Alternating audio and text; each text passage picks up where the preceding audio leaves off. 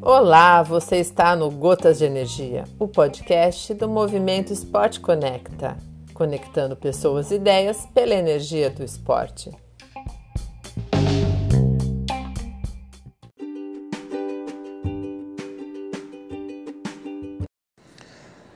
Fala galera do Gotas de Energia, aqui é o Mago Coach Fernando Luiz trazendo mais informações sobre natação em piscina e águas abertas. Hoje irei falar sobre visibilidade em águas abertas.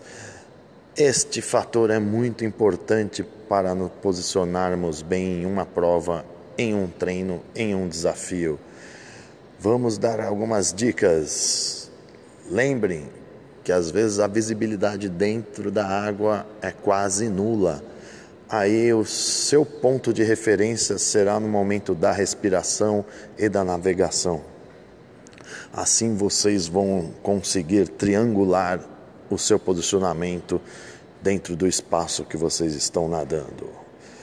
Esta falta de visibilidade trará um pouco de desconforto, um pouco de desequilíbrio, um pouco de ansiedade. Mas você concentrando-se a observação ao momento de respirar, momento de olhar o barco, momento de olhar a boia, o momento de acompanhar algum companheiro que está participando do evento é muito importante. Então, fazer treinos na piscina de olhos fechados, sem óculos, são importantes para você começar a dominar esta sensação de insegurança causada pela falta de visibilidade. Mais uma dica do Mago.